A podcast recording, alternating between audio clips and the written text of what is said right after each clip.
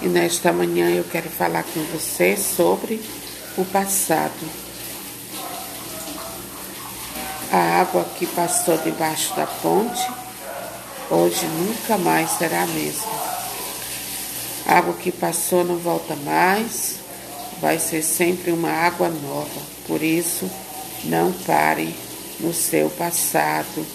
Olhe para frente, para as coisas boas que Deus tem para você. Deus tem planos bons para a sua vida. Os planos de Deus são de felicidade.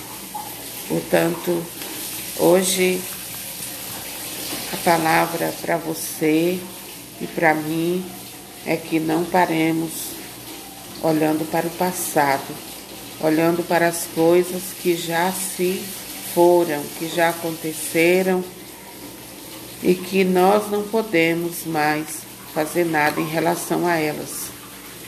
Olhemos para frente, com o nosso olhar sempre fixo no Senhor, porque Ele tem como nos abençoar, nos ajudar, nos dar toda a graça para que nós possamos ter uma vida feliz.